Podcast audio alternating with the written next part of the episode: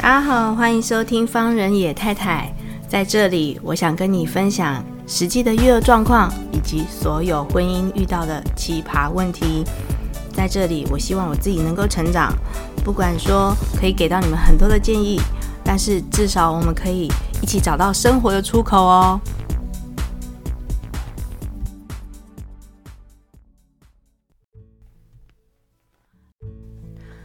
各位听众朋友，大家好，欢迎收听方人野太太。今天呢，我要一口气录两集。对，就是我快要开学了，但是这支呃这支节目上档的时候，应该就是已经开学的时间了。然后我赶快把呃这个暑假呢，可能就是呃我最近发生的一些事情啊，还有就是这两集都是在讲育儿，然后我觉得非常的有。有感，然后我想要把它记录下来，然后当然也是提供给各位听众朋友呢，有一个比较好的建议哈，可就是一些一些建议，但是如果呃要不要做呢，也是要看你们家庭的状况，然后还有就是有没有这样子的呃相处模式哈。好，那呃各位听众朋友都知道，就是哦在这两年的节目以来啊，大家都会听到，就是我常常讲呃。呃，柳丁的爷爷奶奶，还有柳丁的外公外婆，也就是我的爸妈。然后，其实相对来讲，我等于是我要，嗯、其实这样子加起来，应该算是整整应该是五个小孩。为什么呢？有人就说家有一老，如有一宝嘛，对不对？都真那个这个真的是宝。你要协调，我现在要讲的东西就是你要协调小小孩跟。老老孩的纷争哦，这件事情呢，我不知道在各位听众朋友的家里面有没有发生过。那刚好呢，这次就是暑呃寒假的时候，我我都是就讲成暑假，因为我内心非常渴望暑假，你知道吗？就是这次寒假呢，因为马上就接着过年，然后我不是就是第一百集的时候有。录制，呃，去蓝城精英的攻略嘛。如果说各位听众朋友有想要去蓝城精英玩的，麻烦回去听一百集，好不好？非常有纪念价值的一百集，然后里面脏话也蛮多的。就是这个有纪念价值的一百集呢，可以提供你在蓝城精英一个比较好的，就是嗯建议吗？哦，没有哦，我觉得应该就是。你听完一百集之后，你要去兰城精英，那就是等于说有一个人跟你一样，有一种陪伴感，好吗？我现在想想，其实简直不是攻略，根本就是一种陪伴陪伴特辑。好，好，那今天要讲的这个事件呢，就是嗯，过年期间的时候呢，有跟呃柳丁的爷爷奶奶出呃不是出国，哎。出去玩，然后我觉得啊，嗯，这个事件呢，我我现在再回想起来哈，就是当时的状况我处理的没有很好，因为我还是不小心被情绪带着走哦。那我觉得，因为孩子来到这个世界上，他可能开始体验一些，嗯，他开始知道人际关系，或者是他开始像现在柳丁四岁半嘛，然后他开始知道。嗯，我不喜欢这个东西，或者是我觉得这样子很生气的时候，或者是他吓到，他觉得大家都，他会放大他的那些感觉，他觉得大家都在注意他，所以他哦，这次我们去台南玩的时候呢，呃，也就上礼拜了，那我们去台南玩的时候呢，就刚好发生这些事情，然后发生这些事情的时候，哎。以我们一个成人，或者是以我公公婆婆的角度来看的时候，大家因为都是长大了嘛，所以其实我们的人生经验够，所以我们会把那个感觉放得比较小。那但是我觉得要随时保持着一个注意，就是嗯，孩子在正，他才他，你看我讲出这种话，他才四岁半，他还只是个孩子啊，看情况，看情况，OK，好。我们现在不要再把孩子带出门出去打了，或者是带出门就是用力捏他。像我，我妈以前，如果我开始表达自己的意见的时候，就会在那个哦，她带我出去吃喜酒的时候，我如果表达出一些什么意见，或者是多讲一些什么不得体的话的时候，她就是在底下用力的捏我大腿哈。那但是其实我小时候好像不是现在这个灵魂啊，所以我觉得我小时候跟我现在非常的不一样，所以可能想要活出自我吧。好，那呃，我要跟各位听众朋友讲的就是说，那天其实发生呃，在去台南的时候呢，我会发现就是我的婆婆不太不太，就是用了一个方式，我觉得好像我们平常家里面大家都会有的方式，我不知道。你的爸爸妈妈有没有用过这样的方式对待你？吼，就是他把想要跟你讲的话，在一个场合，比如说有一个场合是他们请朋友吃饭，或者是大家朋友一起聚会，他们的朋友聚会的时候，然后就会讲说啊，那个谁谁谁，就是吼，我觉得吼，小孩子吼就应该是要听爸爸妈妈的话啦。然后就不要像是吼那个电视上人家讲的说吼那个什么呃染的那什么奇装异服啦，然后那个头发染的吼都是什么金毛狮王啊，然后以为自己这样子很漂亮哈，呃都不知道人家都好呃是怎样，就是在背后笑你。然后他其实是跟朋友在聊天，但是他这番话是讲给你听的，你知道吗？就是这种迂回战术。然后那天在车上的时候，就发现发生了一个这样子育儿的迂回战术。那天其实没有很冷。然后最近柳丁呢，就是柳丁，我刚刚干嘛？最近柳丁呢，他就是有一个状况，就是只要我们出去玩，他就会流鼻涕。我不知道是不是因为跟地方不同，还是那天真的刚好有，就是尘螨比较多啊，或者是空气品质比较不好啊，所以它就是。真的是准准准哦！当我们要出门的那一刻，他就开始疯狂的打喷嚏，然后就一直流鼻涕。然后在车上的时候，我们就是把他安顿好之后，就去接我公公婆婆嘛。然后接完我公公婆婆的时候，想当然了，他就在车上疯狂的打喷嚏，之后就是有鼻涕流下来。然后我婆婆就是一直讲说：“哈，你妈妈都没有给你穿衣服，是不是？”嗯，excuse me。妈妈怎么没有帮你加外套？然后就是，哎呦，这样子很冷呢。然后好险，那时候方仁野先生就是跳出来就讲说：“妈，我要请得丁啊。” 然后我们就开始解释，对我婆婆解释说：“呃，就是呃，现在天气很热啊，她只要出门，上次去花莲也是这样，出门就疯狂的打喷嚏，阿姨回家就好了啊，都没有就没有看到鼻涕有黄黄的或什么的哈。”然后。好，就是反正我这个这个其实他开始讲的时候，其实他就那句话点燃我啊，我的内心里面就是一直告诉自己要平静，要平静，要平静。可是其实殊不知，就是有一点还是功力没有办法那么深厚，我就是不小心被点燃了哈。好，然后就是在这个路途当中，他都是把要跟我讲的话，就是 那种东西，应该就是。呃，很像很畸形的指桑骂槐，但是不是骂，就是他就是有有指向性的，其实他是要跟我讲的话，然后他就跟小孩讲，然后我发现，我发现我好像也用了这一招，就是我在车上的时候，我就跟他讲说，我就跟我就跟柳丁，就是。突然我也变成是这个样子，突然，然后我讲了一两句之后，我我讲的东西就变成就是说，呃，我好像讲了什么啊？我就说啊，你没有跟阿那，就是你现在怎么这样呢？呃，呃，反正就是，我现在有点难回忆起来，对不起，对不起哦，刚刚就是一时之间没办法举例，就是我变成那个状态，就是我变成。把我真正想要跟我婆婆讲的那个心声，我对着小孩子用别的方式去讲了。我不晓得各位听众朋友有没有这种经验？那我突然发，我在讲完那一两句的时候，我突然发现，呃，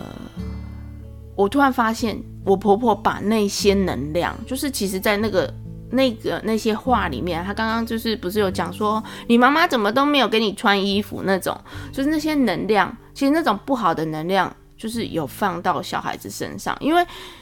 我们今天在讲说，如果说我们今天的我们的人的身体是一个载体的话，小朋友尤其又是非常特别特别敏感。你对他开心不开心，你在这个空间里面，他觉得是紧张的，或者是他觉得不好的部分，他都会觉得他都会他都会非常的敏感哈。所以有时候我就发现。他好像在承受这个东西，所以在这个整个路上，我包含我也这样子讲了嘛，就是呃，嗯，哦，就是这好来了来了，我现在想到了，就是普通的状况呢，就是比如说我婆婆前面今天讲了说，呃，妈妈都没有给你穿衣服啊，你怎么都一直打喷嚏这样子，然后其实我婆婆非常想要跟小孩子亲近。然后他们呢就会忘记了，忘记了就会用嘴巴去亲小孩。然后呢，我就会，我直接在车上就直接大声的讲说，直接大声的讲说，不是叫你戴口罩吗？为什么没有戴口罩？就是其实我是要阻止去阻止我婆婆去亲小孩的，或者是要阻止我公公去亲小孩的。但是我通常都会这样做，就会讲说有没有戴口罩。或者是你现在赶快去喝水，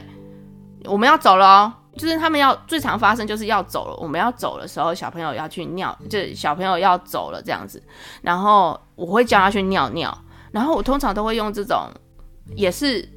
隔山打牛的方式吼去讲这些事情，就是为了阻止我公公可能会跑去去亲小孩。然后他们的亲小孩都不是那种。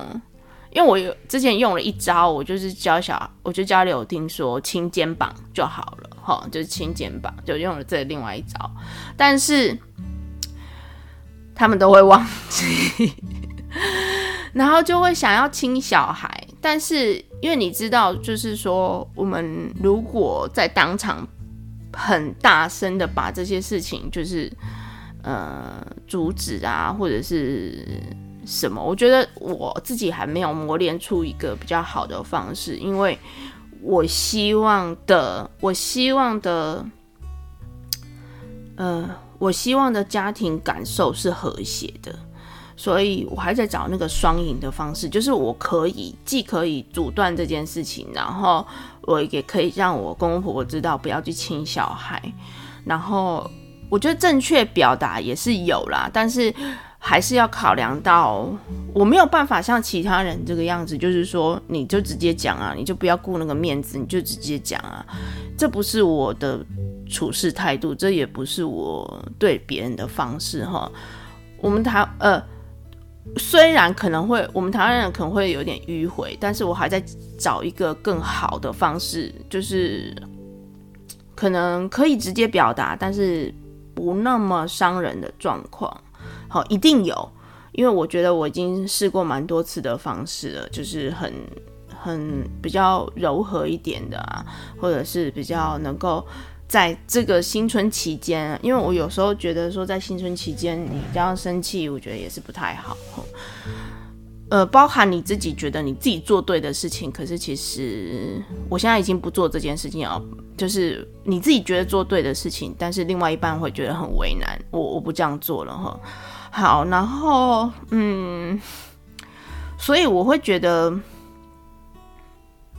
哎、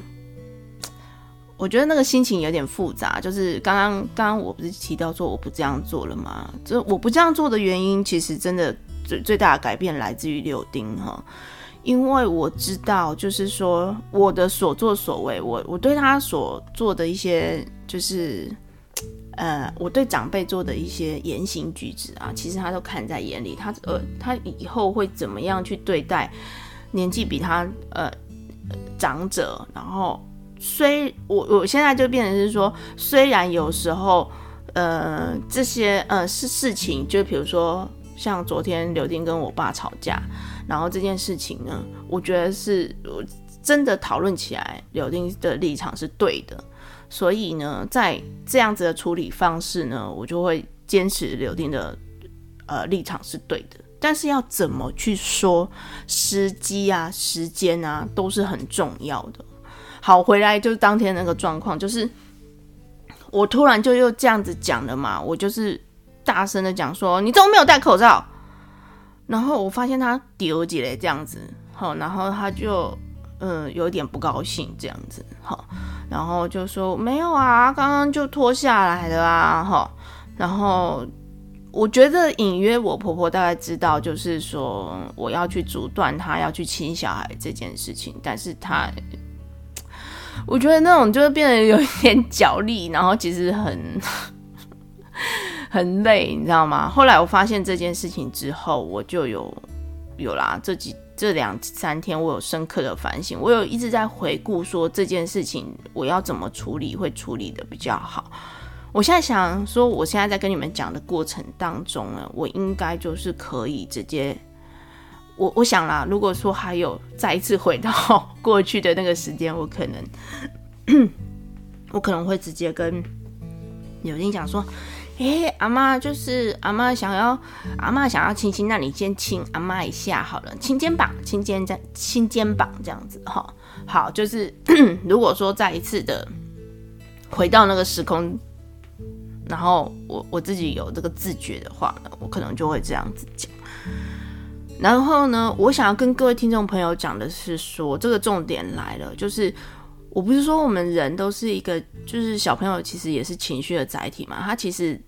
承载着两个家庭，还有很其实很多人的生活标准啊。其实你看像刘丁这样子，我如果只生一个的话，他要来自于爷爷奶奶，然后外公外婆就四个人嘛，还有爸爸妈妈，总共有六个人的不同的。生活规则，然后还有六个人不同的处事态度，好，所以，呃，有些人会跟我讲说，可是其实养育的是你啊，对啊，没错啊，就是他跟我在一起的时间是最长，是没有错，但是他对于每一个人，对于他的亲人来讲，就是对于每一个人来讲，他都是看在眼里，他们是怎么对待朋友，或者是他们是怎么买东西，他们的价值观，他们的三观。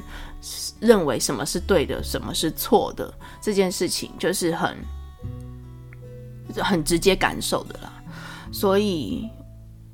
其实当天晚上我们去台南玩，我们在住在那个饭店的时候，他其实柳丁是非常难睡的。他所有的情绪居然是反映在晚上的时候，就是。我跟我婆婆不是就是在车上这样子一来一往吗？好，然后这样子的感受其实一直延续到晚上。那天晚上呢，也发生了一件事情。那天晚上呢，就是我们呃跟着方仁宇先生的干爹，然后一起吃，就是一起吃饭。然后因为过年期间我们没有跟他拜年，就是呃。在元宵节之前，我们就想说拜个晚年，然后大家一起吃饭这样子。然后干爹对我们非常的好吼，就是带我们去吃了，就是台南一间蛮有名的叫黑牛屋。然后他专门包了一个包厢哦，然后就是我们去那边吃饭的时候，有一个很很棒的一个包厢。然后那个包厢呢，靠近窗户旁边就有做了一个小平台。然后那个小平台呢，小朋友一。看到柳丁一看到，他就跳上去，他就想要走来走去这样子。然后跳上去的时候，所有就是啊，嗯，方仁野先生的方仁野先生的干爹干妈就是两个了嘛，然后爷爷奶奶再两个了嘛，再来我跟方仁野先生六个了嘛，六个大人就是哎、就是叫他不要跳上去。然后六个大人对于他的那个，我后来问他。我因为他就大哭嘛，他叫大家都叫他不要跳上去，然后就说危险这样子。那对于我们来讲，那只是一种提醒。大人在看那个表象的时候，那只是一个提醒。可是没想到在小小孩身上的时候，他觉得是大家都在骂他，大家都对他，大家都觉得他这个行为不好。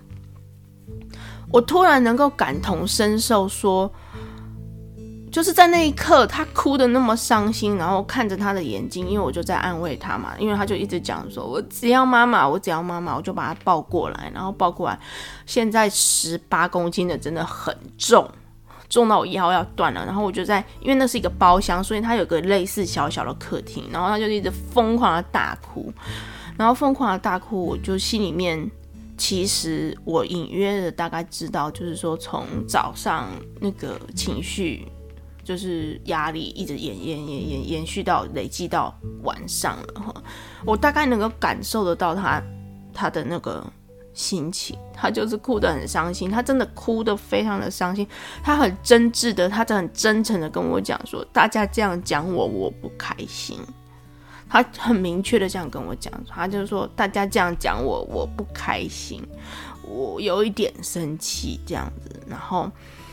我就知道说，哦，原来那六个人就是我们真的要去看到那个状况，那六个人对于他强加的那些那些呃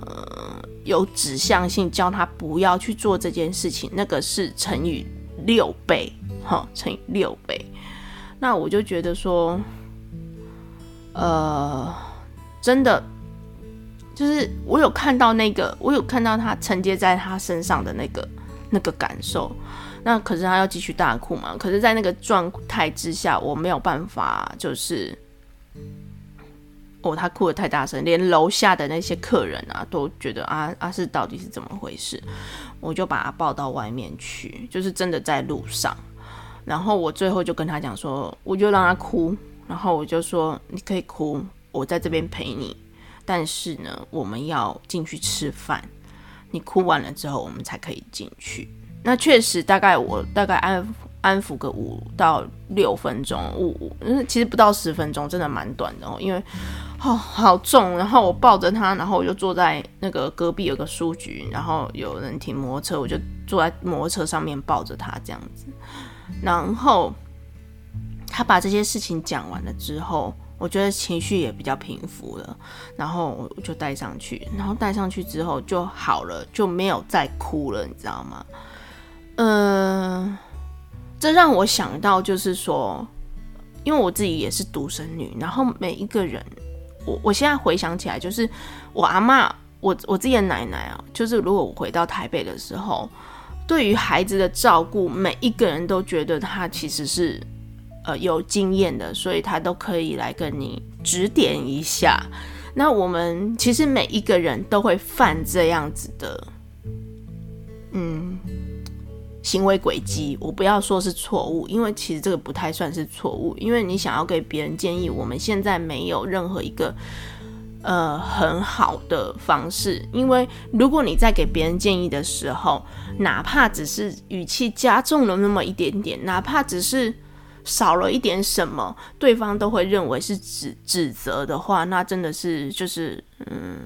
好啊，就是好事变成坏事就对了。所以，当在我们要呃，我我觉得面对。呃，朋友啊，或者是长辈啊，对你的育儿方式有点指手画脚的时候，嗯，我觉得母亲够不够那个稳定，真的是很重要、很重要、很重要的一件事情。这让我学到了一个非常大的功课。然后我这几天我自己在想的时候，我觉得这件事情，呃。好在有这件事情，所以我可以，我可以体会他，我可以体会柳丁，然后我也可以体会其他人所面对的这件、这些、这些事情，然后我甚至可以跟先生讨论这些事情，然后我们要怎么样去一起去 fighting，一起去 fight 面对，就是嗯，这么多别人对我们的关心哈，就是长辈对我们的关心。不知道你们的家庭是怎么样子？有这么高压吗？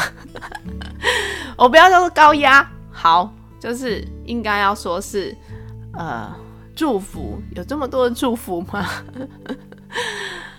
我希望我能够把这些祝福都转化成，就是我把这些高兴高压都转化成祝福。我觉得，嗯，我把这些祝福就是要好好的把它，嗯，就是有点像是那种。就有一种画面，我不知道你们有没有看看过那个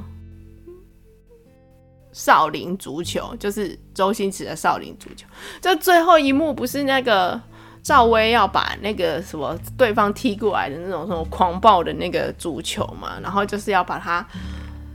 就是那个狂暴的足球，可能就是要灭顶了，有没有？要把就是那个那个足球，可能会直接打到脸上，然后要灭顶了。可是他接过来的时候，居然可以就是手翻莲花，然后把那个足球呢变得非常如沐春风的一个风风速，然后在自己那个球在自己的手上能够嗯展现出非常可爱的模样。我希望，我希望大就是